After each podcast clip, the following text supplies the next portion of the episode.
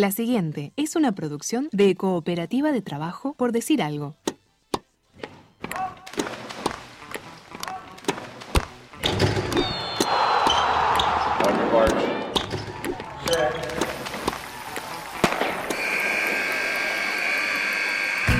Hay deportes. Y en Por Decir Algo queremos hablar de todos. O de los que podamos desde este momento y hasta las 15. Por Decir Algo.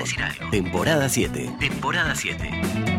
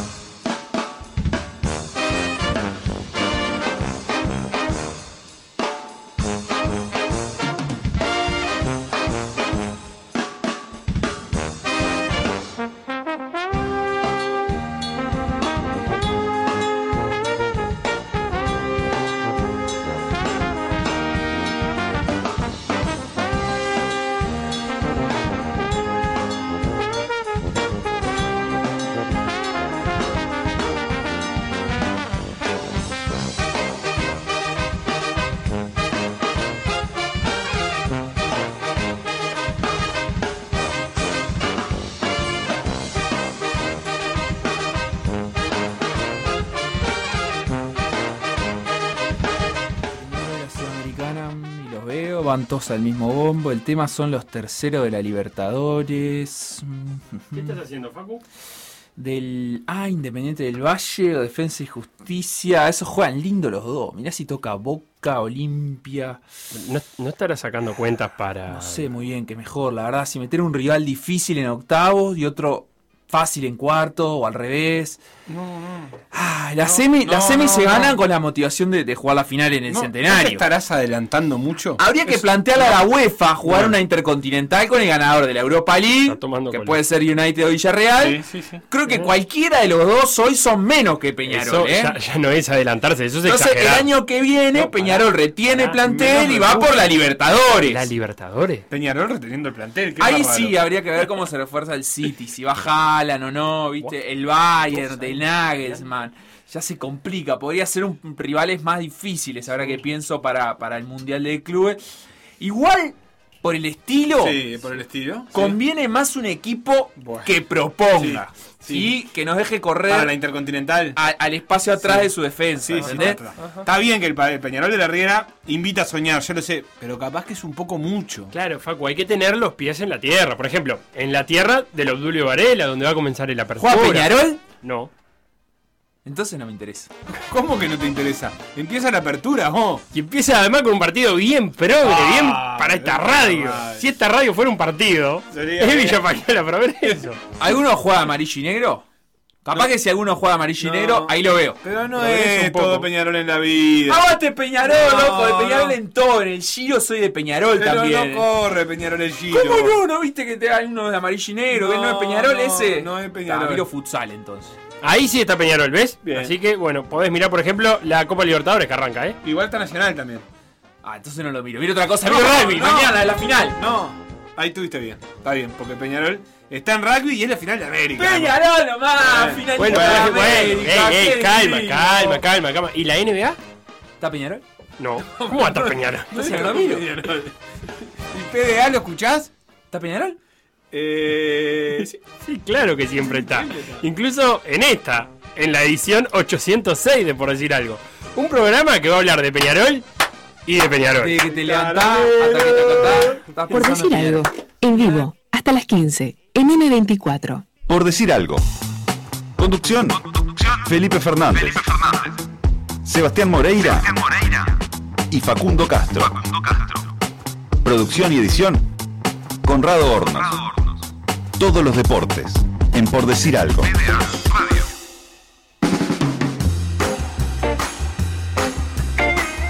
A ver cuando hacen esta presentación, cuando esté Nacional, Dulce. Siempre lo mismo cuando Nacional encaje 4 a, un brasilero. A un brasilero. Y no le encaje 4. Siempre, porque 4-4 la última. Y no reciba 4. Siempre lo mismo con ustedes. Pero, ¿qué partido de Peñarol ayer, eh? ¿Qué partido? El de ayer, de Peñarol. Uf, el de todos. Eh, qué intenso está Peñarol. Porque Corinthians ya sabía a lo que jugaba Peñarol. Porque jugó así en Brasil. Y salió igual, medio displicente Corinthians y chau, hasta mañana. ¿Jugó así Peñarol en Brasil? Peñarol los primeros minutos. Acordate, hay un. casi hace un gol el canario de un pase atrás que le dan a Casio Sí. y se termina abriendo demasiado. Y acá lo mismo, salió a apretar de primer momento. Y algo que me resulta novedoso en equipos uruguayos. Y es la no especulación. Porque Peñarol ayer le servía el empate, tranquilamente. Y salió a buscarlo. Hizo el 1 a 0 y siguió jugando igual.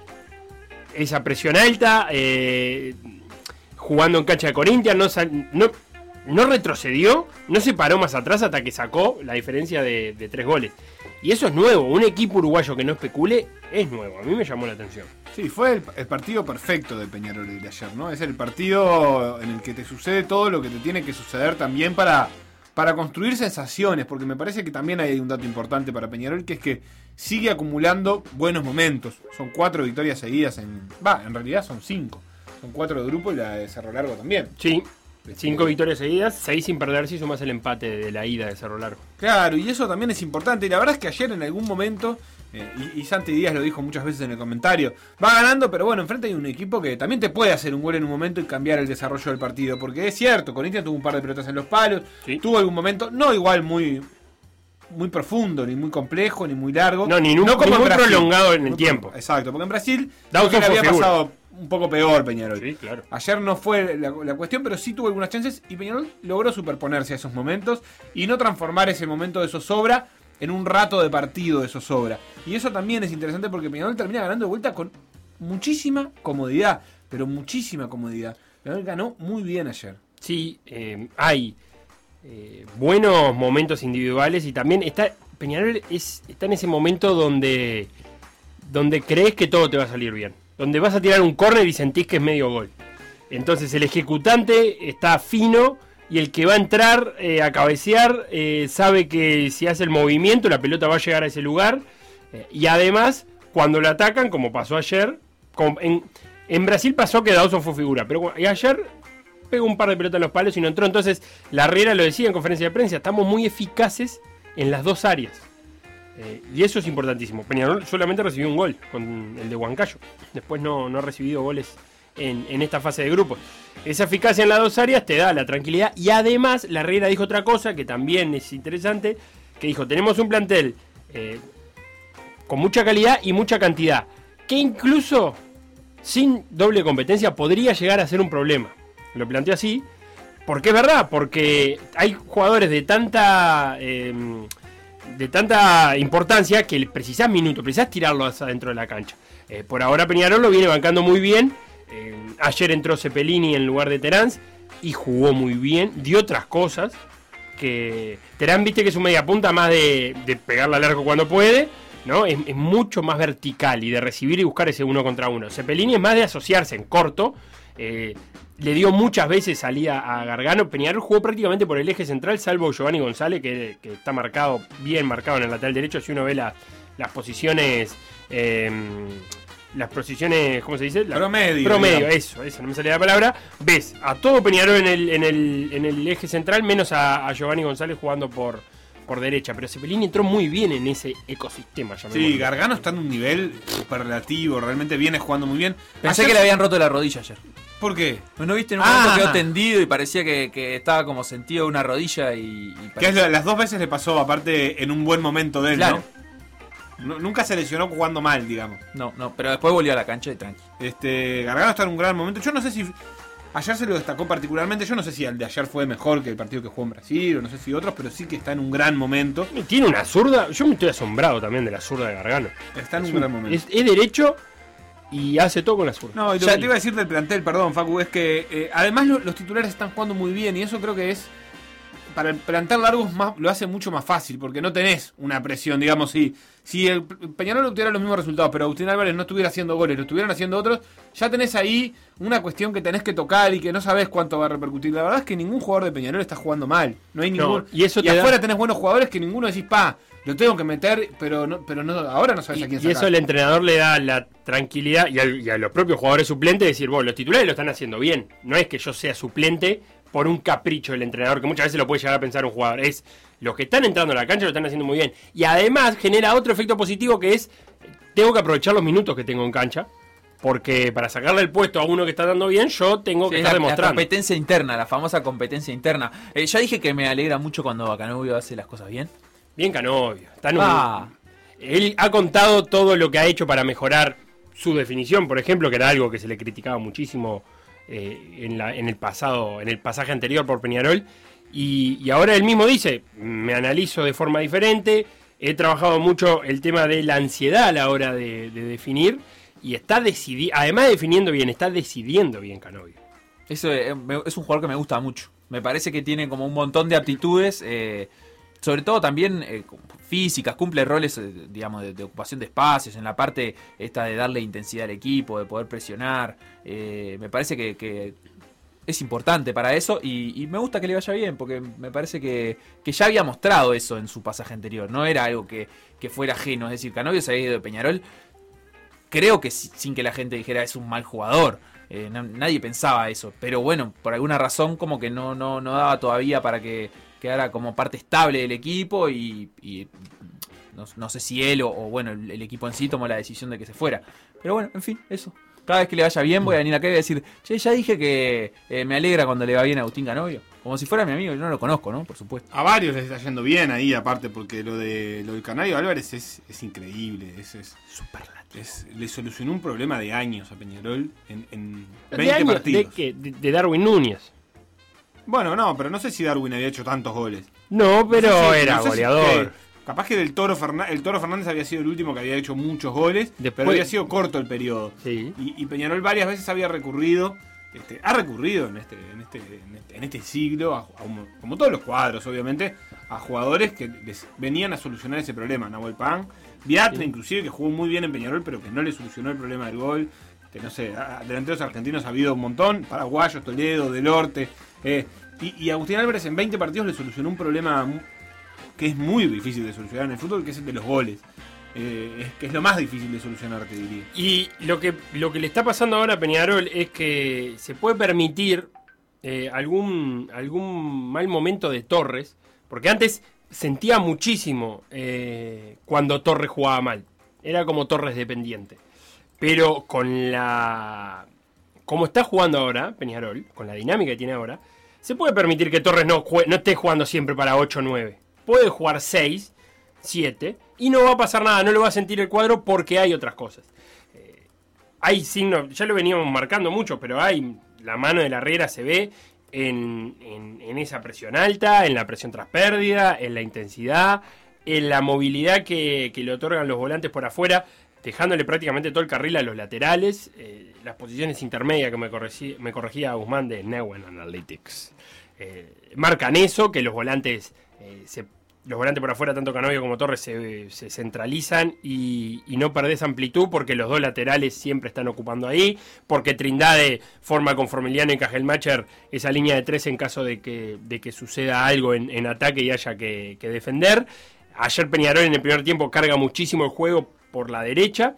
eh, y le salió muy bien, atacando a, Santos, a Fabio Santos, el lateral izquierdo de, de Corinthians. Y está en ese momento muy dulce, muy dulce, porque primero, eh, hacerle cuatro goles de diferencia a cualquier equipo brasileño, no, no importa cuál, a cualquiera es extremadamente difícil y es algo que pasa muy pocas veces en la historia. Sí, sacar el brasileño, porque hacer cuatro goles es un trabajo. Sí, en, la- en copas internacionales sí, pero en particularmente lo, lo- esto diciendo de algunos basándose en la rotación que hace Corinthians y demás, la verdad que hacerle cuatro goles a un equipo brasileño, venga con lo que venga, es dificilísimo. Eh, y además, em, sin recibir goles, eso sigue siendo interesante, porque este era un Peñarol que le hacían goles, eh, la Riera también destacó eso, en el clausura fuimos el, el arco menos vencido, y eso como que lo dejó muy, muy contento.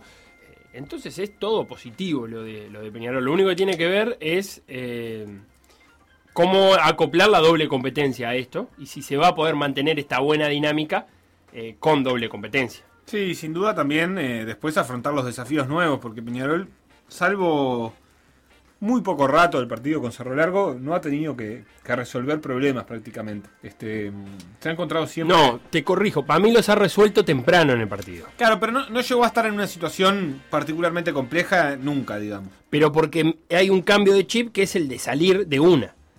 con Bueno, seguro, es un cambio de chip, pero también le va a en otros momentos no le va a salir. O sea, no va a ganar todos los partidos a hacer el primer tiempo.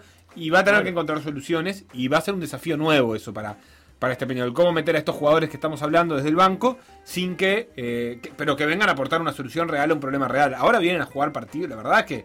Eh, Sí, pero mantiene. capaz se entra a jugar partidos que. que Sí, pero es- mantiene la intensidad y el peligro. ganas de hacer un gol. Está, pero es que acá se entra y, y- y las distancias no, no se mantienen, sino que se agrandan. Sí, Eso sí, ya sale. Está bien, sí, sí. Porque sí. bien podría ser que, que entren los que entran y, y vas ganando 2 a 0 y terminás eh, ganando 2 a 1 y pidiendo la hora. Sea, la intensidad la mantienen los de afuera. Eh, y eso es otra cosa. El, el banco está ofreciendo soluciones, que era algo que Peñarol no tenía hasta hace poco. Eh, de esta manera, ¿cómo queda el grupo? ¿Lo tenés ahí? Sí, cómo no, te digo cómo queda el grupo. Peñarol no está clasificado, eso es interesante decirlo. Porque ganó River ayer. Porque ganó River, Peñarol tiene 12 puntos, River tiene 7, Corinthians tiene 4 y el Huancayo tiene 0. Lo cual significa que si River gana los dos y Peñarol pierde los dos, El próximo partido es Peñarol River para empezar. O sea que si Peñarol empata en, en Paraguay, se clasifica. Así es. exactamente Con un con, empatecito. con un equipo que, bueno, que sigue muy mal, obviamente, en su. Sigue último. en su Sigue último la- local. Eh, dos cosas, eh, lo que Facu decía en la presenta, el- en los octavos de final de la Copa Sudamericana, todos los primeros de grupo van a un bombo y los que vengan de la Libertadores, los terceros de la Libertadores, van al otro bombo. O sea que el rival de Peñarol, eh, si logra clasificarse con el punto ese que le queda, saldría de la ¿Y Libertadores. quién es más fuerte ahí? Digo, obviamente hay que estudiar caso a caso particular, pero en una generalidad, ¿quién te parece a vos más fuerte? ¿Ese equipo que viene a- habiendo pasado un grupo en el que solo servía ser primero, pero capaz que con equipos de peor nivel? ¿O ese que viene del tercer lugar de la Libertadores? ¿Qui- ¿Quién sería como el cabeza de serie Yo en ese- prefiero en el esos- tercero. entre esos bombos? Yo prefiero el tercero. El tercero para vos tiene, hay más chances de que los terceros vayan, por ejemplo, a avanzar y hacer una Copa Sudamericana de final, por ejemplo. Eh, no, yo digo que prefiero enfrentar al tercero. Ah, vos preferís. O sea, en, en- en ese cruce para vos como el cabeza de serie Es vendría primero de la. Sudamericana. Sí, sí, sí. Porque ah, en el- lo que pasa es que los terceros de Libertadores te vas a encontrar muchas realidades. Algunos equipos cuyo objetivo era clasificarse a la Sudamericana y otros equipos que, es el- eh, que quedaron como desahuciados, digamos, que era el objetivo era pasar de fase en la Libertadores y terminar en la Sudamericana. Es como un nuevo renacer. Igual esos octavos de final van a ir después de la Copa América. Eh, así que... Peñarol ya haber vendido todo. Hablando de Copa América, no te voy a hablar de Copa América, pero lo acaba de subir la AUF. Tenemos los 24 reservados del exterior para los partidos contra Paraguay y contra Venezuela. Correcto. No está Cavani, No, porque la- estaba Ah, suspendido por dos tarjetas rojas, así como... Digo porque justo además el nombre de Cavani es el que más está sonando en estos días, porque le está yendo muy bien, ¿eh? Bueno, no está para... para porque No está porque no puede. eh, fue suspendido por las tarjeta, la tarjeta roja con el partido contra Brasil. Eh, la lista empieza... el- Lista de reservados, aclaremos. Por Y- supuesto, y los se- jugadores del medio local serán, reserva- serán citados en otro momento. Esto es la reserva de jugadores que están en ámbitos internacionales. Eh, Mulera y Campaña son los goleros. Godín, Jiménez, Cuates, Araujo, Cáceres, Damián Suárez, Matías Viña son los defensas. Sí. Eh, los mediocampistas son Mauro Lambarri, Lucas Torreira, Rodrigo Bentancur, Matías Vecino, Federico Valverde, Fernando Gorriarán, Naita Hernández, Brian Rodríguez. Eh, Nicolás de la Cruz, lo podemos Sí. dar todavía como un mediocampista. eh, lo mismo con Brian, aunque también son atacantes. Y los atacantes son Jonathan Rodríguez, Georgian de Rascaeta, Maximiliano Gómez, Cristian Estuani, Darwin Núñez y Luis Suárez. Por lo menos en este orden los presenta la AUF. Un par de cositas. Eh, una, el tercer arquero va a salir del medio local. Algo Jet. que, que no, no, no había pasado antes. Porque teníamos o a Martín Silva o al Popi Muñoz. Pero ahora el tercer arquero, o Rogeto Dawson, estuvieron los dos, acordate. Yo, yo creo que es Roget en este Y momento. están los dos reservados para la Copa Libertadores. Eh, para la Copa eh, América, quiero decir. Eh, Roget y Dawson. Así que uno de, los de los dos, eh, para la Copa América, los 50 que reservó eh, Ah, el no me acordaba cuerpo técnico. No se conoce esa lista, pero se filtraron, cuando no, los nombres de los equipos, de los jugadores que están jugando en equipos uruguayos. O sea, los dirigentes de los equipos uruguayos Claro, lo filtraron los nombres. Filtraron. Porque Eh, les avisaron y. Claro, le tuvieron que avisar porque tienen que hacerse algunos estudios. Y Dawson y Roget son, son ellos dos. Después, eh, rectifica, confirma a Gorriarán, que también había estado en aquella lista reservada de la, de la doble fecha que no se jugó en marzo. Eh, está jugando en México. Hablan maravillas. Yo tengo que decir, hablan porque no lo he visto jugar. El campeonato mexicano me queda lejos y, y a contramano en horarios. Y si no, estarías eh, muy mal de la mente. Son, los partidos son tarde, 11, 12 de la noche. Eh, pero hablan maravilla de Gorriarán y del buen nivel que está teniendo en, en México. Eh, y después no tengo más nada para decir. Es que se sumará algún equipo, algún jugador más. eh, dependiendo yo, me imagino, de, de los momentos. Eh, vuelve Matías Vecino y está siendo titular en el Inter en estos partidos donde el Inter ya es campeón. Y eso es buena noticia. Me- a mí me parece que si me tengo que preguntar un número fijo de la selección, te digo vecino. ¿Y Agustín Álvarez no está reservado? No sé, es medio tantos local, goles está ah, haciendo. locura. Ah, está. Eh, Eh, los partidos son jueves 3 de Dale. mm, junio en el Estadio Centenario contra Paraguay a las 19 horas de Uruguay y a las 19.30 horas de Uruguay el martes 8 de junio eh, Uruguay va a visitar en Caracas a Venezuela. Este fin de semana arranca el campeonato uruguayo. Sí, arranca el campeonato uruguayo, nos metemos ya con eso y le decimos a la gente por dónde se puede comunicar. Instagram, Por decir algo web. Twitter. Por decir algo web. Facebook, Por decir algo. WhatsApp. 098-979-979.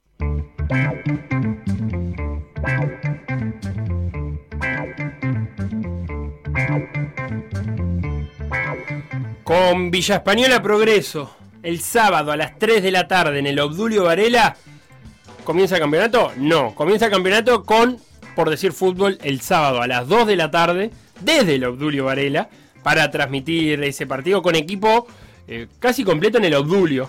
Eh, la transmisión de mañana de Por decir fútbol, el primer partido del torneo de apertura 2021. Se completará la jornada sabatina con Wanderers recibiendo a Boston River a las 5 y cuarto y Montevideo City Torque eh, recibiendo a Sudamérica a las 19.30 en el Estadio Centenario. El domingo, el primer partido será a las 15 horas entre Rentistas y Fénix.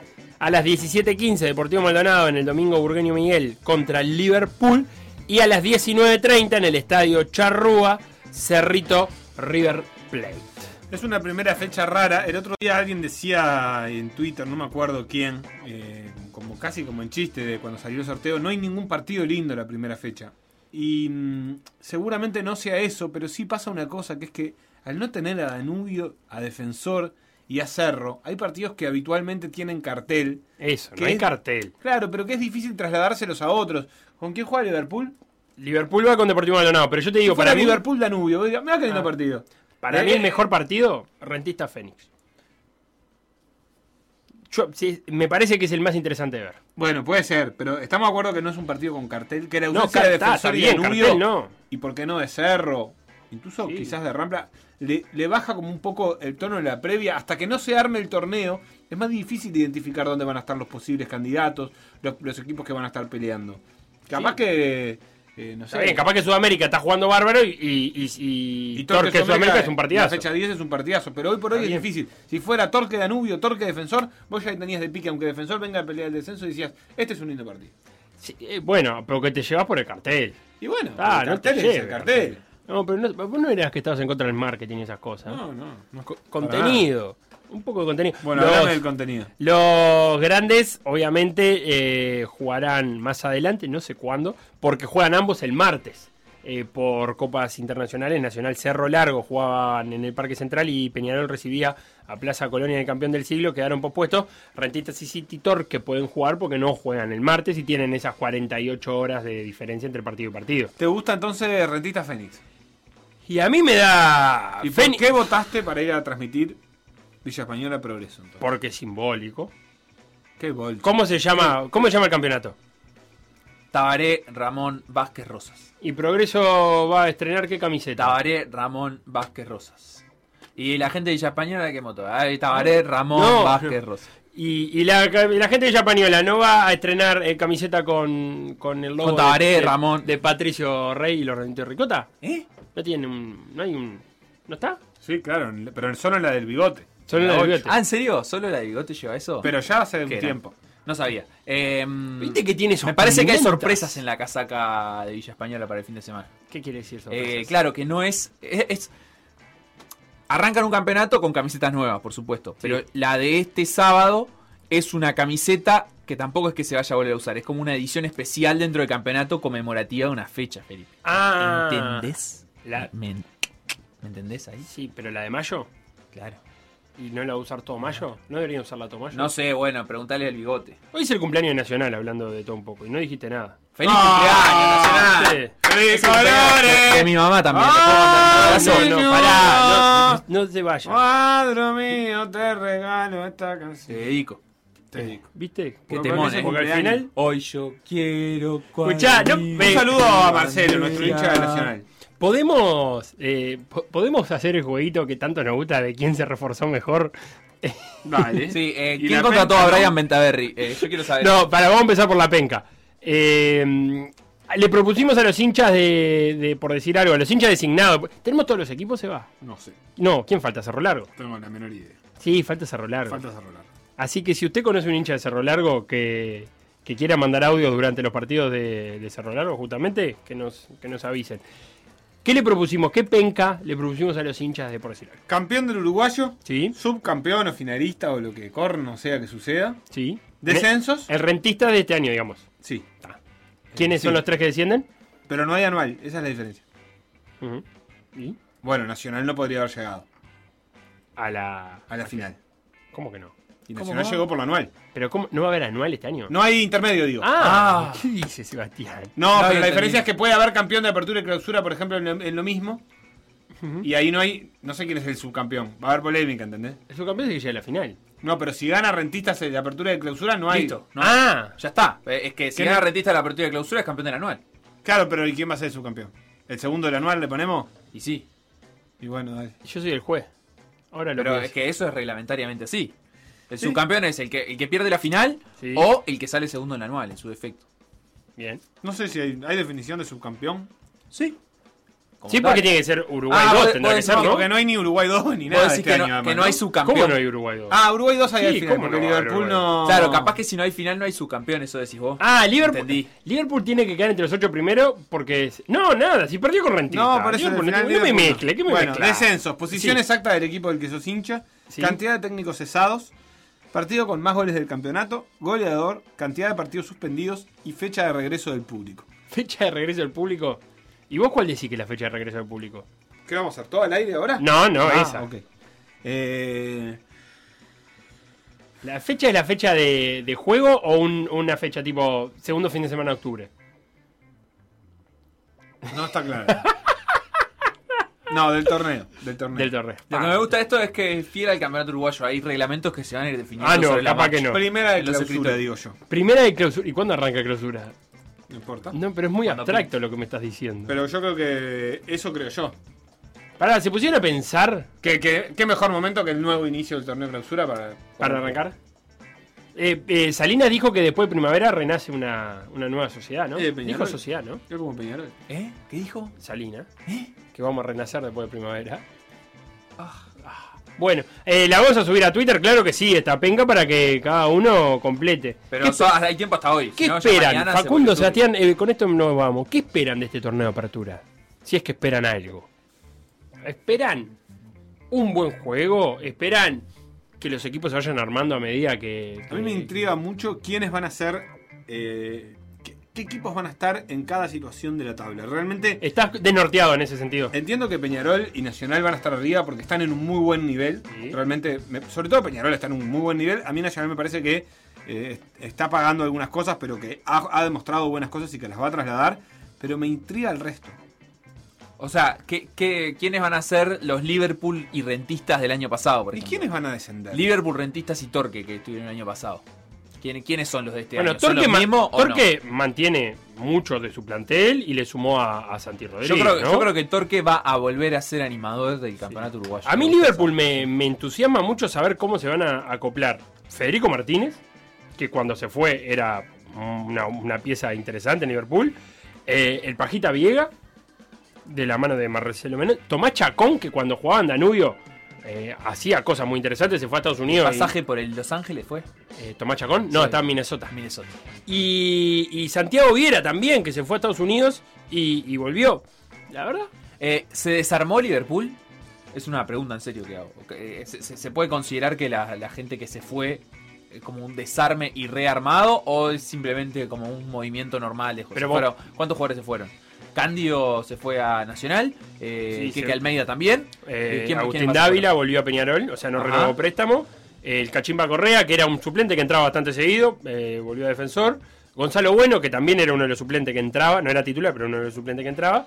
Y ya, y ya está, de los que jugaban. Ah, y Agustino Campos, se fue a Antofagasta, Chile. Y la verdad Bueno, que sí, eh, se, se desarmó bastante, ¿no? con Cándido o Campo, que eran titulares, Almeida eran titulares, esos tres eran titulares, y Dávila, cuatro titulares se le fueron. Y bueno.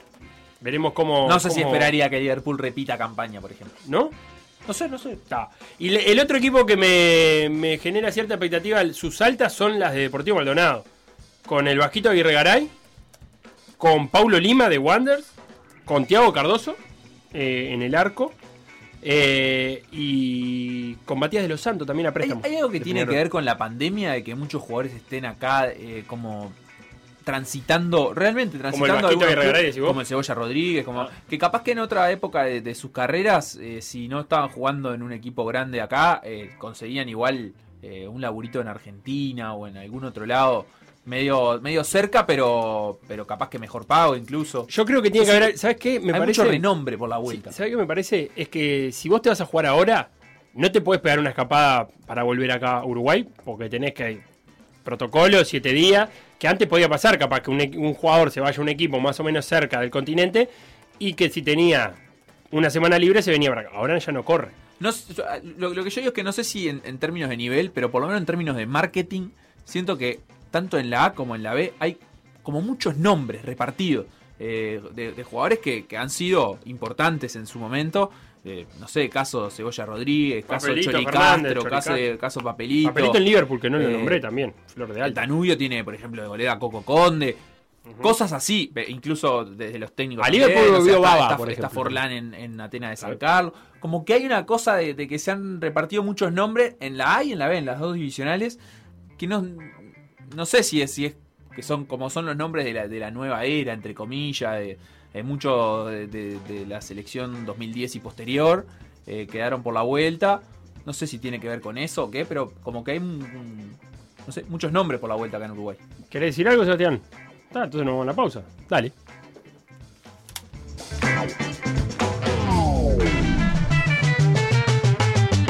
Lo que pasó en por decir algo, revivirlo en pda.uy o buscar los podcasts en Mixcloud o Spotify.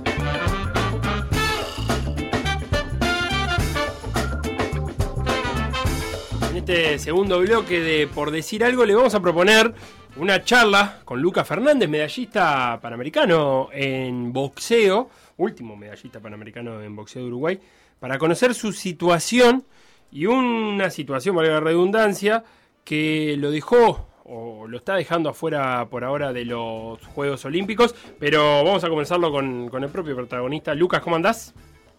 Hola, ¿cómo andan? ¿Todo bien? Bien, ¿y vos? Bien, acá, eh, medio triste. Eso mismo. Eh, contanos qué pasó porque eh, vamos a tratar de, de- de explicarle a la gente y a nosotros también un poquito eh, cuál fue la situación y por qué es que quedás, es que quedás fuera de, de la lista de los Juegos Olímpicos. Bueno, les comento. Este, yo decidí bajarme de la de, la selección por porque no, no veía horizontes con el tema de, de los Juegos Olímpicos, que no, se sabía si se hacían. Eh, al final lo suspendieron un año, en fin. A mí me llegó una oportunidad de hacerme profesional, de firmar con el chino Maidana en Argentina, una promotora muy importante.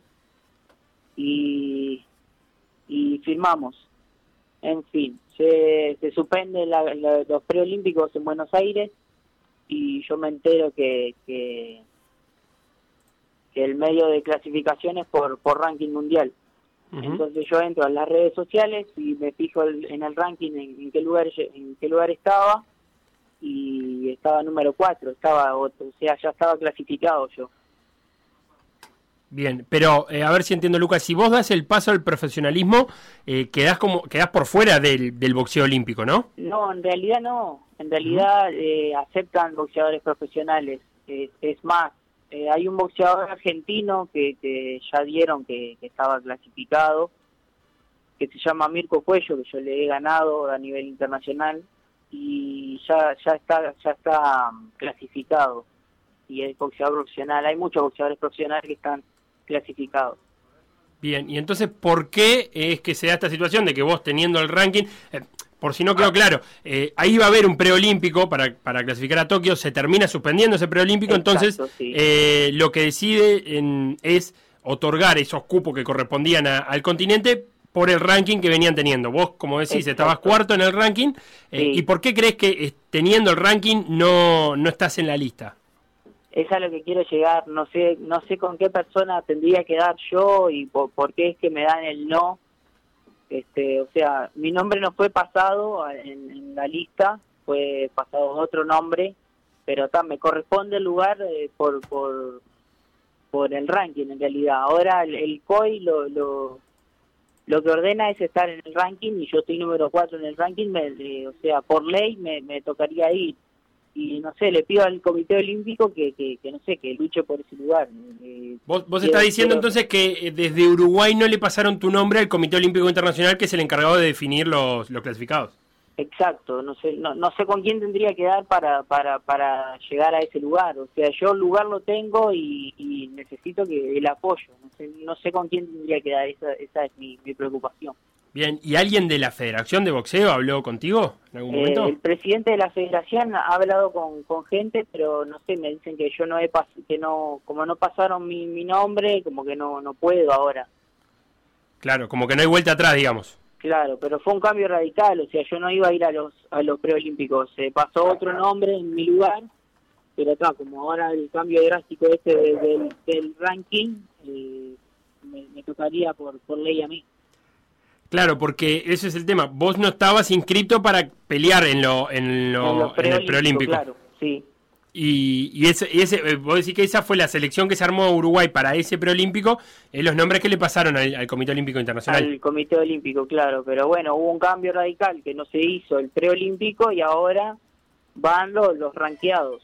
Y yo estoy adentro de ese ranking, estoy número 4 en, en realidad. Claro, estoy viendo acá eh, en tu peso, que es el peso pluma, ¿no? 52 a 57 kilos. Sí. eh, las cinco plazas americanas irían para, para Lázaro Álvarez, cubano, para Duke Reagan de Estados Unidos, para Alexi de la Cruz, eh, dominicano, vos en el cuarto lugar, como decías vos, y Seibar Ávila, un, un colombiano. Eso sería por ranking puro y exclusivo, pero hay un, se ve que hay un momento, ¿no? Un momento burocrático anterior, que es el de pasar tu nombre. Exacto, sí. Bien, ¿y cómo, cómo, cómo pensás seguir eh, este tema? ¿Vas a tratar de, de comunicarte con, con el Comité Olímpico Uruguayo? ¿Qué pensás hacer, Lucas? Y yo estoy tratando de comunicarme con el Comité Olímpico Uruguayo, pero como que no no me dan un poco de bola. Le mandé mensaje a, a Maglione, que es el, el presidente, pero no como que no me está dando mucha bola. Bien, aparte, eh, vos tenías pensado, eh, si los Juegos Olímpicos hubieran sido en el 2020, eh, hacer el camino para, para, para Tokio. Sí, sí, yo tenía, e- es que ese fue mi sueño desde el principio. Claro, como se dilataron y apareció esta, esta oportunidad de, de profesionalismo en Argentina, no, no pudiste esperar más. Sí, claro. Encima no, no debuté como profesional, no tengo pelea como profesional hecha. Ah, Ahí hay un punto, ¿no? Claro. Vos firmaste un contrato, pero todavía no, no peleaste. Sí, exacto. Está clarísimo. Bien, bueno, Lucas, eh, vamos a seguir este tema. eh, obviamente vamos a tratar de hablar nosotros de, con alguien de la federación y con alguien del, del Comité Olímpico para ver si... ¿Vos crees que hay tiempo para, para, para hacer algo, para interponer algún recurso? Y yo creo que hay tiempo porque todavía no se dio una lista de, de una lista completa de, de todos los boxeadores que se van a ir. Bien, así que como no está esa lista, vos decís que hay, que hay, que hay un tiempo. Claro, no, no, no dejarías es- afuera a nadie. Es, es mandar mi nombre, supongo, y pelear ese lugar que, que me corresponde por ley. Claro, si, si ya hubieran dado la lista sería más difícil porque habría que decirle a otro boxeador, por ejemplo, que se tiene que bajar y, y ahí ya en- entras en otro terreno. Seguro.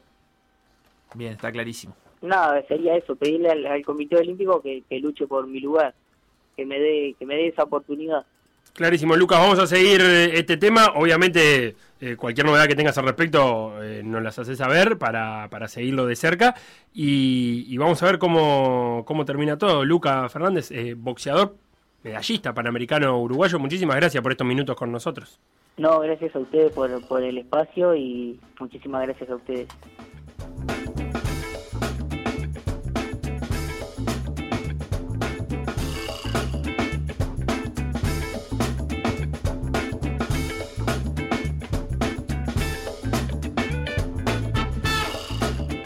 ¿Qué temita, Facu? ¿Problemita de escritorio?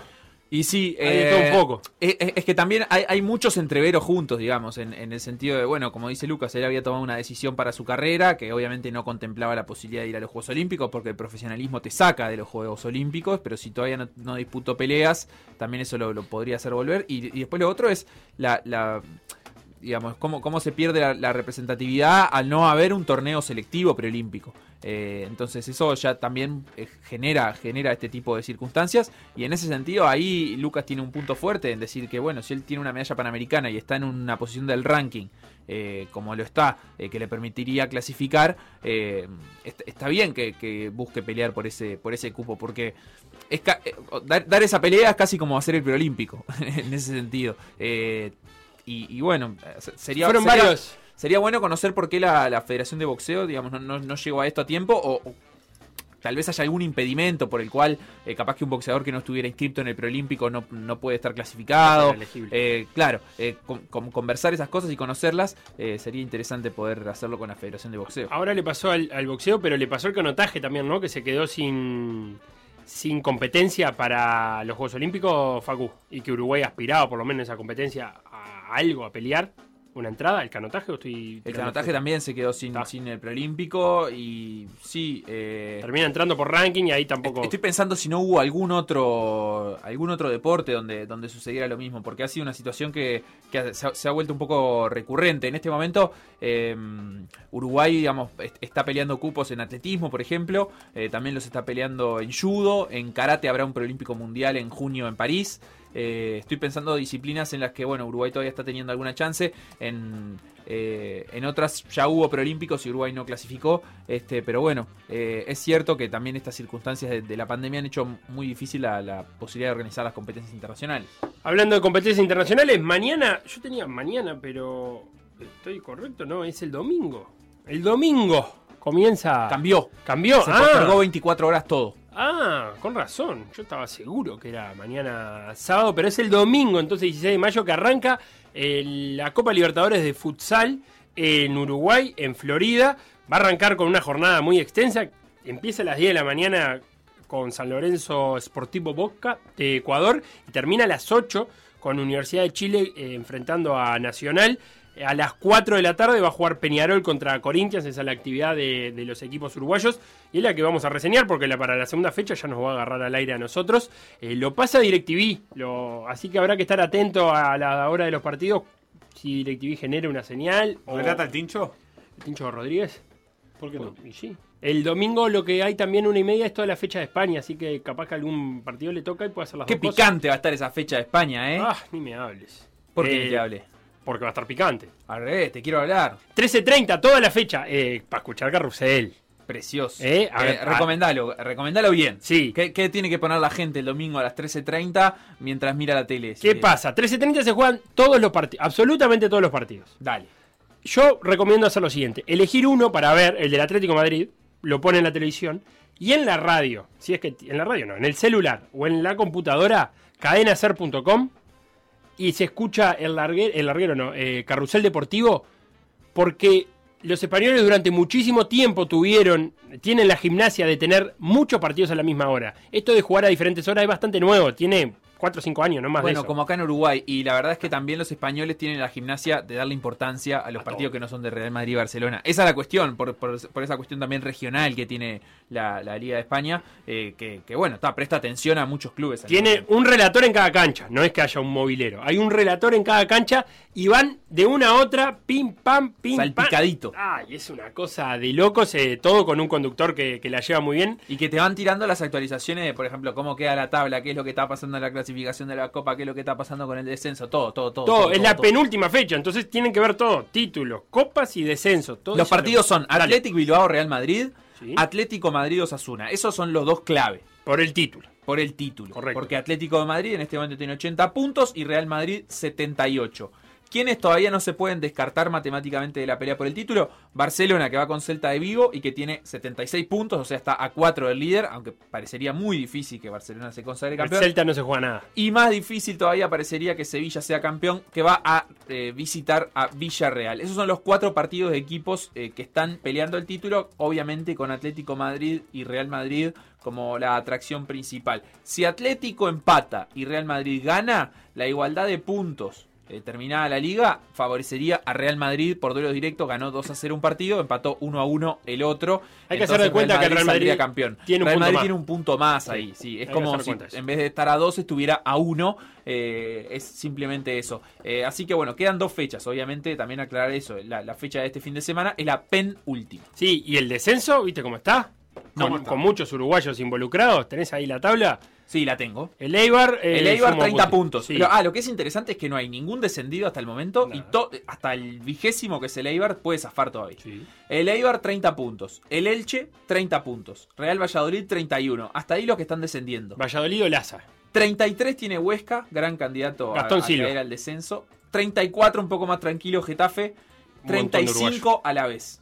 Pelistri. Valencia tiene 39, yo diría que, eh, no, sin yo diría, Sí, claro. matemáticamente ya salvado porque 31 a 39 hay 8 puntos de diferencia y solo quedan 6 en disputa. Y además hay. por 6 lo- equipos por 3 lugares. Eso, y de esos seis equipos hay muy pocos cruces entre ellos. Ajá. Eso es algo raro. Eibar, por ejemplo, va con Valencia. ¿Ves? Eh, Elche, a ver con quién va, con Cádiz. Bien, nada, Eh, zafado el Cádiz. Valladolid con Real Sociedad. ¿Ves? de visita. Esto- eh, estos tres, los tres de visita. Difícil Bien. para ellos. Eh, Huesca. No lo estoy encontrando. Control F, Huesca. No lo estoy encontrando. Ah, lo encontré. Contra el Betis. Visita también. ¿Viste? Getafe eh, recibe a Levante, juega local. Getafe Ninguno- ninguno- con ventaja. Y a la vez recibe a Granada. Así que Getafe y a la vez se salvan ganando de locales en este fin de semana. Real esto. O sea, tienen un partido como local. Si lo ganan, se salvan. Eh, mientras que queda Huesca, Valladolid, Elche y Eibar. Todos partidos de visita. Eh, ya que estamos en fútbol internacional, se juegan los cuartos final de la Liga Profesional Argentina. El sábado a las 5 y media, Estudiantes Independiente, y a las 9, Colón Talleres. Linda doble jornada. Sí, precioso. Y el domingo a las 12 del mediodía, Vélez Racing. Y a las 17.30, Superclásico, señores. Boca arriba. ¿Desde cuándo se hace la previa de 5 y media en ESPN? Y todo ese bache que dejaron ahí en el medio de horario es para eso, porque en realidad los, el- los del sábado son, Son son, más apretaditos, ¿no? Sí. Un poquito más apretaditos. Un poquito más, hay como una hora y media en el medio entre que termina uno y Y empieza bueno, otro. para- ¿Querés más agenda de fin de semana? Dale. Eh, final de Champions femenina. Es verdad. Chelsea-Barcelona. El primer equipo eh, con la doble corona, como le están llamando en Europa ahora, va a salir de esa final. Doble corona quiere decir que alguna vez haya ganado la Champions Ah. masculina y que ahora va a ganar la Champions femenina. No ha sucedido eso hasta el momento. ¿Qué le pasó al Lyon? Eh, perdió seguidas. contra el PSG, que después perdió contra Barcelona en las semifinales. Mirá vos. Así que ahí quedó afuera Lyon, Barcelona y Chelsea van a jugar esta final de Champions femenina. La Va debe por pasar, ESPN Extra a las 4 de la tarde. Bien. Interesante, lindo para ver. Me gusta. Claro, aparte de buen nivel de verdad. Y, Sí, por Eh, supuesto. eh. Y, y Chelsea está en la final de, de masculina también. también. O sea que pod- podría meter no solo la doble corona como alguna vez en la historia, porque Sino Chelsea ya tiene una Champions, año. sino en el mismo año. ¡Wow! Misma temporada. Salió campeón, no se dieron cuenta ustedes, pero, pero no se dieron cuenta, pero se los tengo que decir. Salió campeón el Borussia Dortmund de la, de la Copa Alemana. De la Pokal. Le ganó al Leipzig y se despidió Nagelsmann, que va a ser el próximo entrenador del Bayern. DFB Pokal. ¿Es eso? Eh, Sí, eh, es la eso. Copa. Pokal es Copa, Qué lindo. en alemán. ¿Cómo le dicen a la Copa? Copa. Eh, ¿Tengo más? Tengo más. Giro de Italia. A ver. Ah, Lo vi. ¿Lo ¿Viste hoy la llegada? Había un repechito que, que hacía dudar, porque hoy llegaron todos juntos. Lo vi, lo vi, lo vi. Y había un repechísimo, un repechito que hacía dudar si los sprinters puros y duros iban a sobrevivir y sobrevivieron. Es como la subida de Ejido, de la, de la Rambla hasta la Intendencia. Sí, es esa. Para mí era eso. Era O sea, un 12%. ¿Te parece agresivo un 12%? Sí, está, está Sí. fuerte. Pero era una cuadra. Sí, era poca, era chiquita, sí, claro. Eh, está, así Ta. que capaz que no era como la subida de Ejido a la Intendencia, era Eh, la como de la Rambla, la Coimbra. subida de Libertador llegando a 18. Bien. Esa tinta- 12% en una sola cuadra es un montón. Sí, mucho. Porque 12 Son debe 12 haber de la Rambla 18, Son pero... 12 metros cada 100 Sí. que sube. Eh, Eh, ¿Qué más? Si no? Bueno, ¿y qué pasó, Facundo? Ten- tendríamos que. Estamos hablando de ciclismo, Santiago Díaz. ¿Querés A sumarte? él le gusta mucho. Sí. No, no quiere. Eh, tendríamos que tendríamos que tener referenciados. eh, ¿A quién? Cada vez que se una gran vuelta, eh, tomar como referencia, decir, va, hoy se corre una etapa que tiene eh, un repecho del 12%. Ah. Y, y entonces decir, no, mira, un repecho del 12% acá en Uruguay, ¿saben? En el Cerro San Antonio, eh, cuando venís en tal parte, ahí, entonces la gente se puede hacer una idea Claro. de dónde está pedaleando el pelotón, ¿no? Geolocalizarlo. Claro, pero es posible ¿O eso, no? pero es un trabajo de producción. No sé si es tan difícil porque, por ejemplo, Fede Franco cuando estuvo acá y calculó las subidas de las canchas de fútbol, Por lo eso. calculó Con- muy, con muy computadora. sencillamente a distancia. Muy con- sencillamente para él, que es ingeniero. No, Yo no, sabría ni por dónde arrancar. El online, el, el- ¿Cómo que se llama? El catástrofe. Bueno, vamos a contratar no a. Fede Franco. No, ¿qué contratar? Se lo haga gratis. Pero contratar, que te, que vos te pensaste que le íbamos a pagar un Ah. sueldo? Pero pará, vamos a me- contratar. ¿Me vas a contar qué pasó?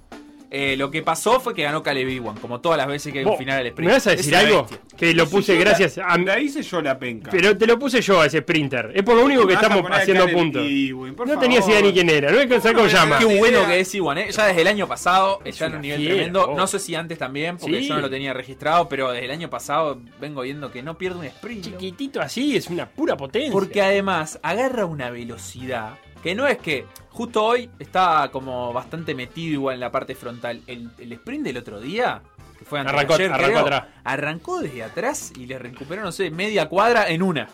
En una cosa así, de- demencial. Eh, Caleb 12 Iwan ganó. pendiente, claro. Sí. 12 Contame. de pendiente es un montón, 12 centímetros por metro que aumenta. Y sí, porque son 12 metros No, porque cada es 12 100 de metros. ¿no? 12%. Mejor me voy a ¿Qué? Cada 100 metros No, sube porque 12. digo- Cada 100 metros el- te elevás 12 metros 12 más. metros. Claro, cada 100 metros. Por Y eso. por- y por eso cada centímetro... eh, Cada metro son 12 cada centímetros. metro son 12 No, no, porque yo pensé que en la- entre la Rambla y Ejido, pero no es cada 100 ahí la pendiente. Es en total, Es más, en el acumulado. Está. Eh, Claro. Eddie Manzulino me está pasando, que no lo puedo abrir ahora, eh, el cerro de Montevideo, referencia metro a metro. ¿Cómo son las rampas del cerro de Montevideo? Qué lindo. ¿Por qué no lo puedes abrir? Porque es un JPG y no sé con qué me voy a ¿No encontrar. Paint? Son fotos, JPG, fotos. Claro, tengo que bajar, no es momento para hacerlo al aire. Yo esto. estoy, yo estoy, yo estoy, yo estoy. Lo estás Vos seguís hablando de Dale, Caleb. Iwan ganó al sprint, su segundo sprint, porque la, la primera etapa que se definió el sprint no logró Caleb Iwan disputarla. Así que se queda con la malla verde de puntos, claro que sí, desbancando a Tim Merlier, el, el que ganó la primera etapa al sprint. Eh, segundo David de Chimolai. Caleb corre para el Loto Saudal, perdón. Chimolai para el Israel Startup Nation. Eh, no hubo cambios en la general porque llegaron todos juntos. Está primero un húngaro. Y ahora que Eddie nos está escuchando, que me diga él si alguna vez en su vida o en bajada eh, tenía referenciado a un ciclista húngaro. Para mí esto es una novedad. Es el primer eh, Maglia Rosa de la historia de Hungría. Sí, eso sí, pero no, no recuerdo ciclistas húngaros en el pelotón, bueno, ni no. siquiera. Ah, bueno. Esto es lo que te digo. En el pelotón. Hasta un Pero- argentino ahí en el pelotón. Sí, pero me- tengo un Stone referenciado, tengo todo, Checo. Arova- eh, Stone, Taramae. Ah, pensé que Mick Jagger. No, no. Pero Attila Walter, Attila Walter de Hungría, lidera del FDG.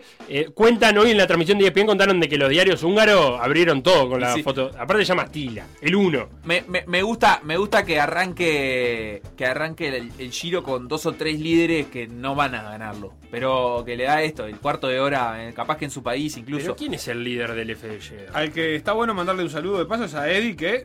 Para yo le voy a hacer así.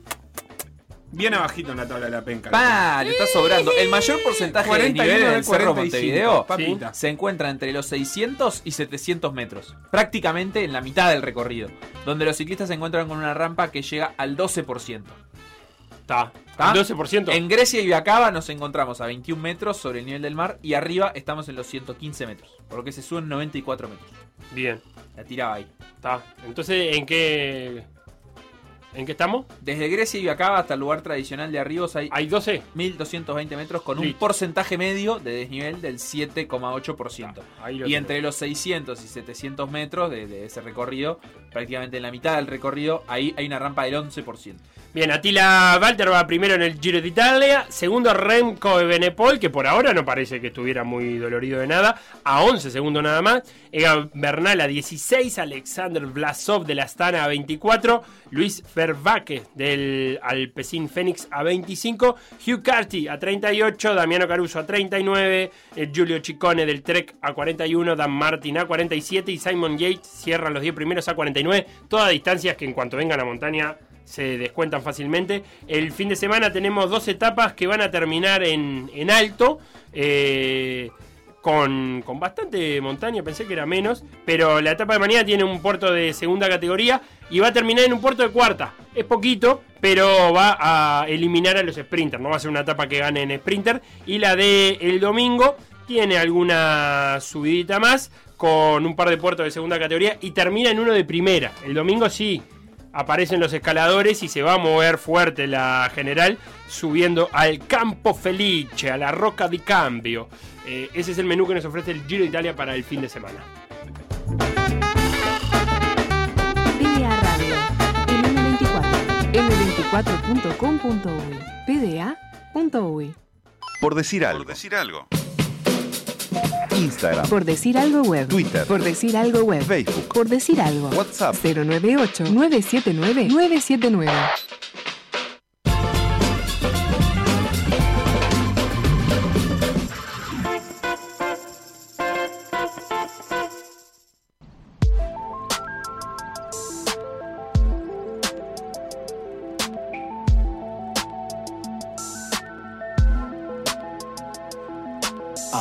me acuerdo me dijiste ok, si lo vamos a hacer hagámoslo bien.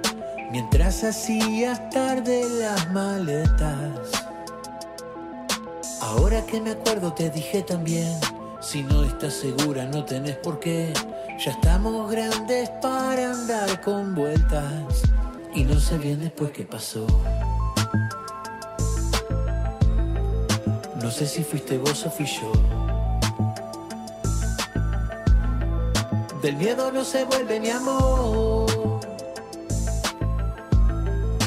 Algo entre los dos se rompió, se fue, no está más. Te conozco de otra vida, te lo puedo asegurar. No hace falta que me digas, yo sé bien lo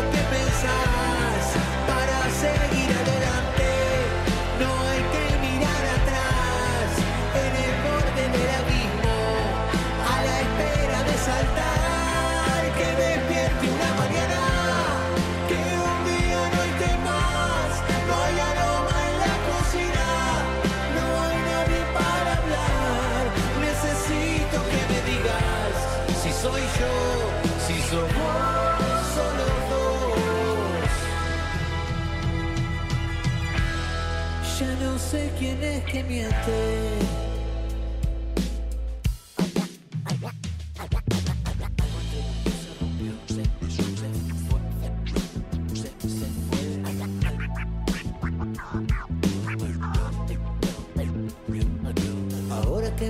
Te dije también, si no anda para dos nunca va a andar para tres. Al final nuestro amor no era tan libre. Esta es la consecuencia de tu. Sabes que lo más lindo es lo menos real. En nuestro juego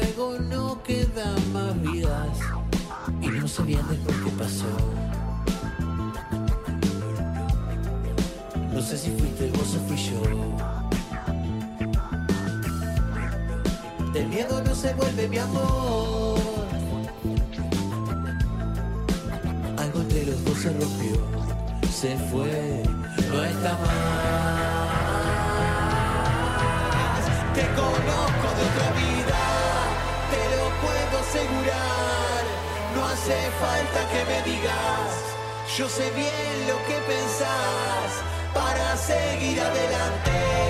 No hay que mirar atrás en el borde del abismo a la espera de saltar. Que me despierte una mañana, que un día no esté más. No hay aroma en la cocina, no hay nadie para hablar. Necesito que me digas si soy yo, si sos vos,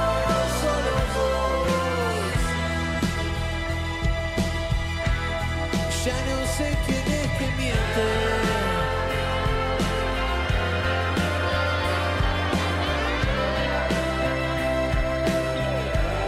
Necesito que me digas si soy yo, si sos vos, solo.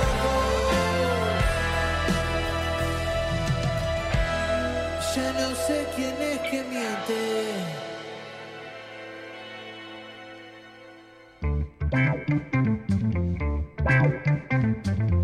Escuchamos lo nuevo de Diego Maturro, de Otra Vida. Qué lindo que suena, me gustó. Tiene, me hizo, a ver Beto, si te parece, eh, reminiscencias de Bersuit Garabat.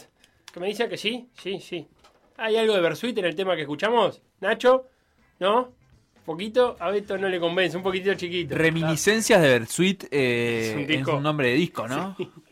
De- del pelado Cordera. Y no sé bien después qué pasó. Ay, hay algo. De lo, de lo- No sé de lo si de acá, ¿no? vos o fui yo. Pero bien, lindo, me gusta lo de lo de Maturro, lo nuevo, digo, Maturro de otra vida. ¿Quién entró a estudio, Facundo? Entró el señor Santiago Díaz, porque es, además de un miembro más de este equipo, a ¿Qué haces, quien miembro? nos alegra muchísimo recibir, es quien más sabe de NBA de todo este equipo. Entonces, eh, lo precisamos. Bueno, no sé si el que más sé, qué fea presentación, no me gusta. eh. Yo sabés que No, soy pero- per- pero de este equipo. Sabés que soy perfil bajo. Pero de este equipo. De- de O este sea, equipo, bueno, no decir sé. que sos el que más sabe de NBA de este equipo No, no, no. quiere decir absolutamente nada. Para gente que creo que no ha Ojo, visto ni un partido. Ah, no, mentira. Seba sí ha visto mucho. No, no, si si Eh, me preguntás vida y obra de Campazzo, seguro. Claro. Tortuga Deck? Ahí. Ahora claro. está, y- está, está emocionado, está Claro. emocionado. está. ¿Y ahora quién es el que ¿Cómo se los sumó? quiero? Dice, ¿cómo los quiero? ¿Cuál fue el último argentino que se sumó? El Tortuga Deck. No, no, No, eh, eh, Vildosa. Ah, Vildosa, Vildosa, los New York Knicks. Sí. ¿Y Yo he visto, Vildosa? he ¿Cómo visto, a, viene, mirá? he visto a Vildosa jugar en vivo en el, en el eh, Polideportivo Mar del Plata. Yo lo vi en la un- cancha de Un, Biguá. clásico que perdió por 30 con Peñarol. Eh, jugaba en Quilmes Vildosa. ¿Qué te pero pasa la vos? rompió. No, no me pasa nada. Porque... No, me mirás de, de costado ahí mientras estoy sentado descansando. Ah, no, no, por favor. Pará, de Vildosa, ¿qué querés decir? No, el dos ¿Cómo los no. quiero? ¿Cómo los quiero? A Campazo lo quiero mucho. Y a Deck más. El Tortuga. Pero Campazo es mejor, me parece. Vamos a ver, vamos a ver. Vamos a ver qué carrera hace uno y qué carrera hace otro en la NBA, ¿no? Ah, pero así cualquiera, viendo cualquiera. La gracia es arriesgar. Porque acá el, el- el coach me, me va a dar la razón. ¿Quién? ¿Dónde está Marcelo? Ah, está. Paco Castro. En realidad hay jugadores que pueden llegar a ser mejor en determinadas ligas y para cumplir determinado rol en una liga como la NBA puede tener una carrera más, más prolífica, digamos, un deck que un campazzo. Sí, por, es posible. Por decir algo, ¿no? Por, por- Sí, por Sí, decir algo, lo, que, lo que yo creo que nunca va a generar Deck es eh, la, la atención, las miradas que genera Campazo. No, pero eso es otra cosa. Por- porque, porque la apuesta de Campazo es ser un mágico. A él le gusta ser un mágico y hacer lo que nadie espera.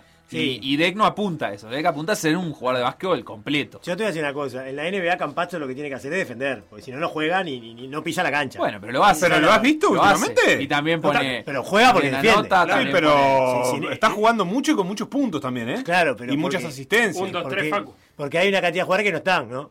Hay algunos, por ejemplo, si tuviera Montemorris y Murray jugaría mucho menos minutos. Sí, pero no bajó el rendimiento del equipo. Subió en la tabla, inclusive. Sin duda, sin duda. Es impresionante lo que está haciendo Campazzo. Para lo que yo voy, que si él no tiene un rol defensivo a nivel NBA, no puede jugar. Sí, yo creo que ningún jugador, lo, lo que se marca en la NBA en los momentos eh, de intensidad, Bueno. está por encima de lo que están acostumbrados a marcar los jugadores FIBA, ¿no? Pero LeBron James por ahí se puede dar ciertas licencias Claro. y juega igual. A mí lo que me sorprende de Campazzo y lo que me gusta verlo es cómo ha adaptado el desafío de competir y de convertirse en un jugador útil, no, no estar en la NBA flotando, No, porque no, los primeros 20, 30 no partidos de Campazzo fueron partidos que estaba, eh, estaba porque estaba ahí, podría haber estado cualquier otro, a transformarse, después con las bajas inclusive, en un jugador re- relevante en el equipo, digamos, ni importante, ni estrella, ni nada, pero cómo No, convertirse en, en una, en una parte importante de un, de un equipo me parece una cosa súper interesante, un desafío súper interesante. Venimos a hablar de la NBA porque este fin de semana se juega la última fecha de la temporada Sí, regular. Se, eh, se acaba la temporada regular. El 18 de mayo va a empezar lo que se llaman play-in, que van a ser cuatro series. Este es el año, vamos a titular, a titular esta, este espacio.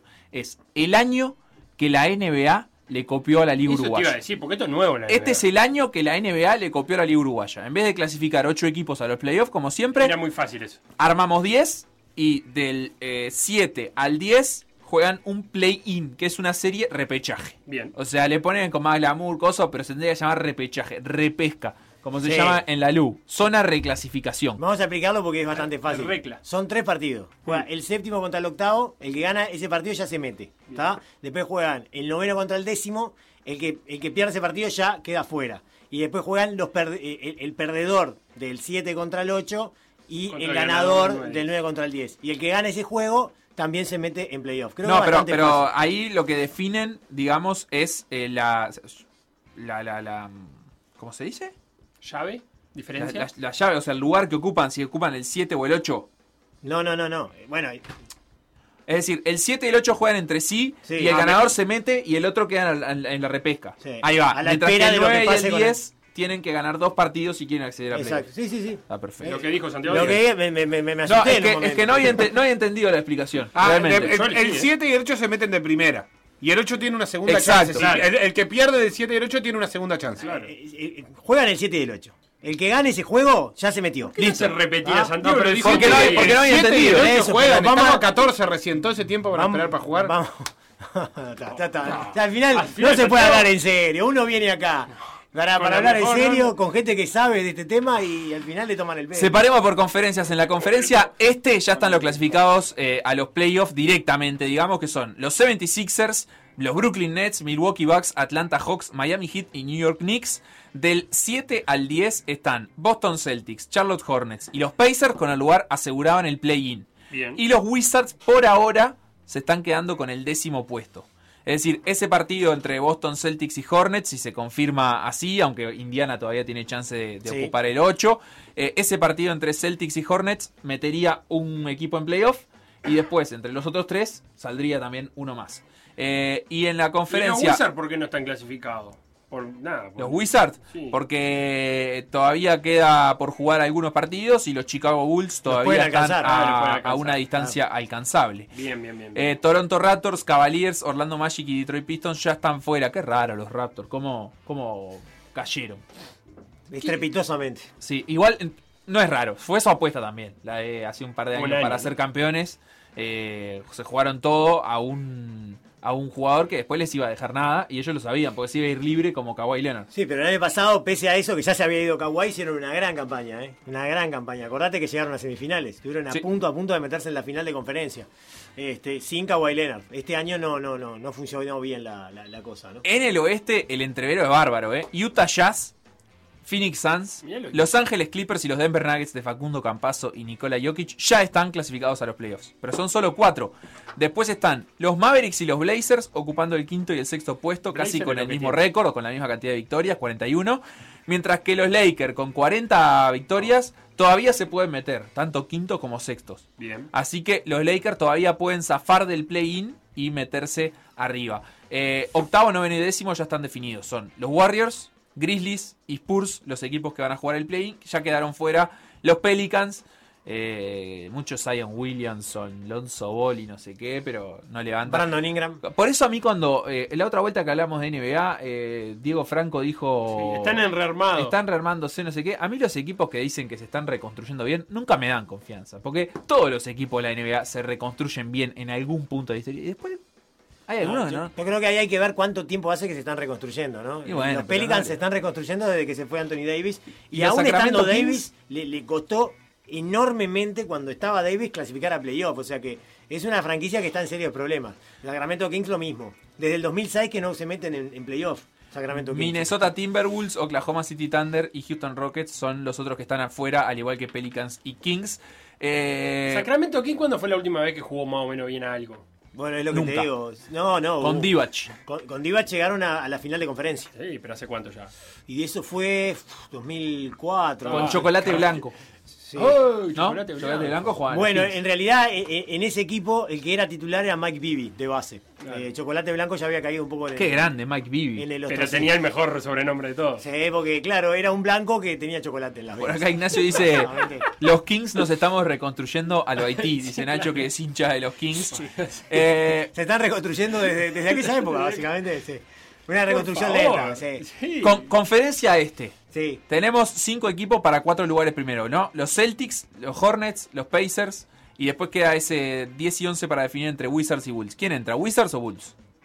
Eh, Wi- Wizards, o- no, yo creo que van a, van a entrar los Wizards. Los Wizards Ta. han hecho, eh, digamos, este un último tramo de campeonato muy interesante en base, me parece, a la recuperación de Westbrook, que había arrancado muy mal la temporada por problemas físicos, ahora se ha recuperado y lo está acompañando mucho mejor a Bill, y los dos están, están dándole al equipo eh, buenos dividendos. Y rompió el récord de Oscar Robertson de En- ser el jugador con más dobles. triple dobles en Es la verdad. historia de la NBA. Eh, entre ese duelo Boston-Charlotte, ¿quién te gusta para ir a parar con Brooklyn? Eh, como el séptimo preclasificado a jugar con Brooklyn las, la, la primera ronda de playoffs. A priori Boston, pero la verdad es que ha sido muy poco confiable el equipo de Brad Stevens en esta temporada y sobre todo ahora que se lesionó Jalen Brown, que no, no, no va a poder jugar más el resto de, de- Claro. de- del, del año y eso es, eh, digamos, como eh, un fuerte golpe porque es un jugador muy importante. Yo creo que con, con Tatum, eh, de la dupla JJ, es, es- es lo más importante que tienen y uno de esos dos jugadores no va a estar. Entonces yo creo que se empareja mucho la serie con Charlotte. Lo que no da este formato es para especular, ¿no? Porque en realidad estos dos equipos, ¿qué preferirían? ¿Jugar contra Filadelfia o contra Brooklyn?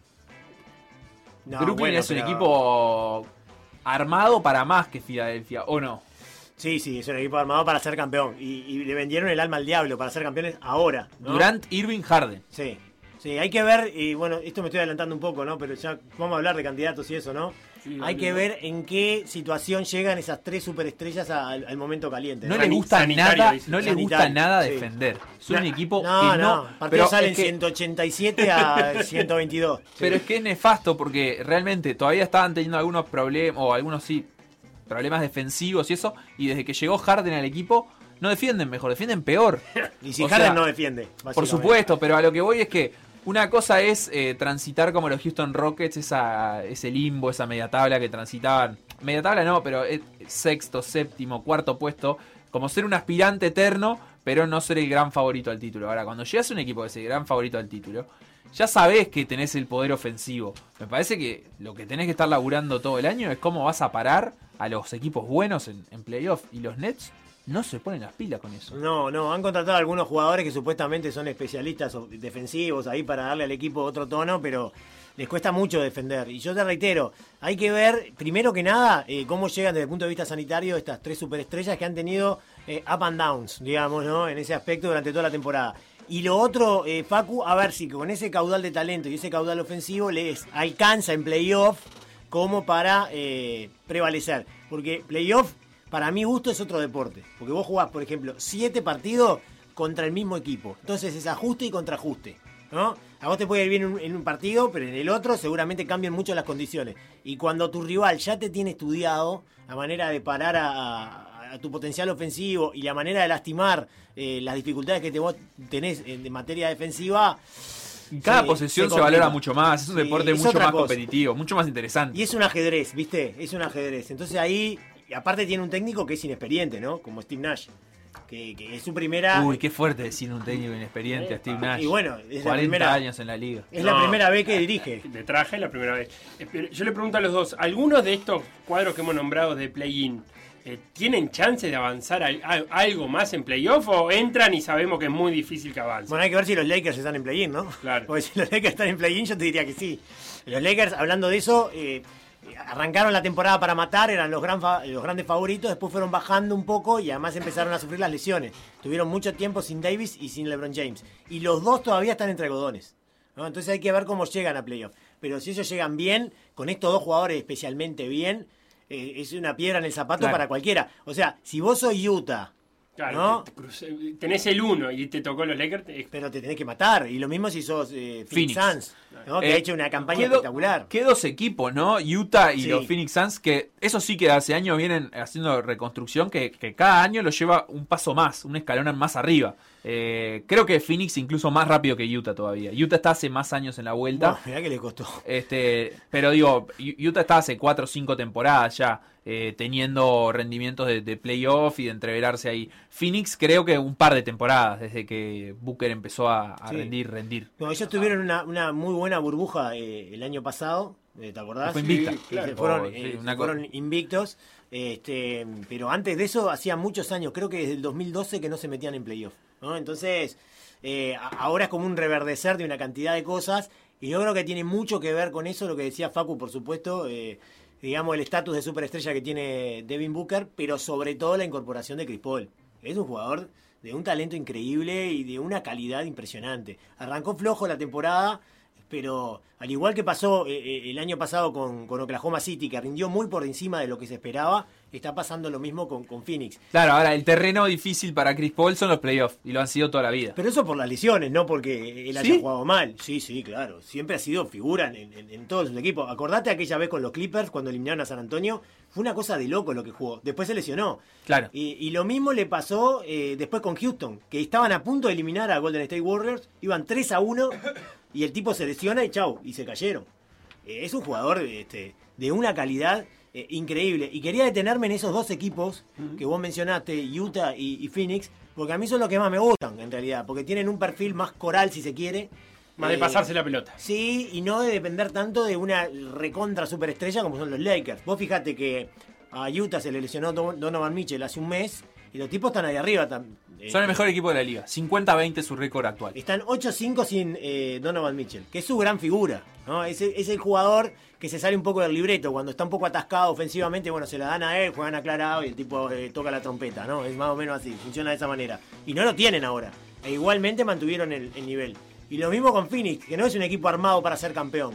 Sin embargo, está ahí arriba en una conferencia durísima como, como el oeste. ¿no? Después está eh, eh, Los Ángeles, que tiene otro perfil, más basado en estrellas. Los Ángeles Clippers, que todavía no los nombramos, pero lo mismo, eh, con George y con, y con, y Leonard.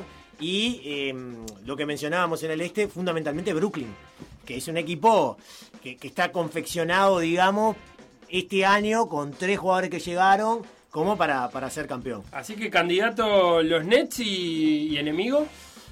Candidato, eso lo dijiste vos, que ese candidato es tu candidato de los No, Nets. me, eh, me lo dijeron ustedes. No, los candidatos naturales eran Nets y Lakers. Pero bueno, Y ninguno, ahora de los lo dos, vas a- es- ninguno de los dos está, digamos, tan, tan colocado en- hasta este momento como para decir, ah, sigue siendo el gran candidato. Eh, Está difícil esta vez, ¿vos sabés, Felo? Sí, para mí está difícil. Y ojo que en el, en, el, en el este hay por lo menos dos equipos que también son muy duros, ¿no? Filadelfia, que ha hecho una gran temporada regular, una gran temporada regular. Depende mucho de qué pase con Embiid, que también está lesionado a veces y se le complica un poco porque cambia mucho su rendimiento cuando no está Embiid. Y después no hay que descartar nunca a Milwaukee, ¿no? Que, que siempre hace buenas temporadas regulares y le cuesta mucho, muchísimo, muchísimo en los playoffs. Particularmente ante Tocuompo, que generalmente en los playoffs termina siendo dominado y termina teniendo dificultades. Antes de cerrar, hoy no hay lindos partidos, la verdad. No hay, no hay ninguno de esos partidos Pero que juega, está él, buenazo. eh, juega el Indy, no, no juega el Indy. Eh, no, juega mañana contra los Lakers. Y ese es uno de los lindos partidos que hay mañana a la una hora del este de Estados Unidos, que deben ser las 2 de la tarde de acá. Eh, Chicago Bulls y Brooklyn Nets también. Un partido que puede ser eh, atractivo porque los Bulls todavía pueden dar un zarpazo para, para meterse eh, al play-in. Y Phoenix San Antonio también mañana a las 3 de la tarde de nuestro país, que me parece otro, otro lindo partido. Y el domingo es la jornada de cierre de la temporada regular. Eh, y ahí digamos, habrá que ver cómo, cómo llegan todos a la última jornada y qué tiene que suceder, las combinaciones de resultados posibles y eso. Yo creo que va a estar todo bastante resuelto, pero hay un Phoenix San Antonio eh, que vuelven a enfrentarse y se, se juntan, se cruzan dos veces en dos días. Y, y bueno, por ahí está la cosa. Memphis Golden State puede ser ahí un partido. eh, que, que- en el que se juegue algo, pero la verdad es que no, no mucho más para, para este cierre. Lo interesante va a ser a partir de lo, del play-in. ¿Puedo decir una cosa cortita, importante? Sí. No, no voy a adelantar mucho, pero Mm. voy a decir algo. Puede haber una sorpresa en relación a NBA, eh. Ah, qué lindo. Puede haber una sorpresa, eh. Estén atentos. Sí, sí. Sí. No voy a, voy a decir solamente Sí. eso. Teléfono. Sé de lo que estás hablando. Fuerte. Teléfono. Fuerte sorpresa. No voy a decir más nada, se viene todo para la misma ¿Hay que llamar a Gabriel Gourmende? No, ¿a quién hay que llamar? ¿Hay que ver algo? Lo que pasó en por decir algo, revivirlo en pda.uy o buscar los podcasts en Mixcloud o Spotify.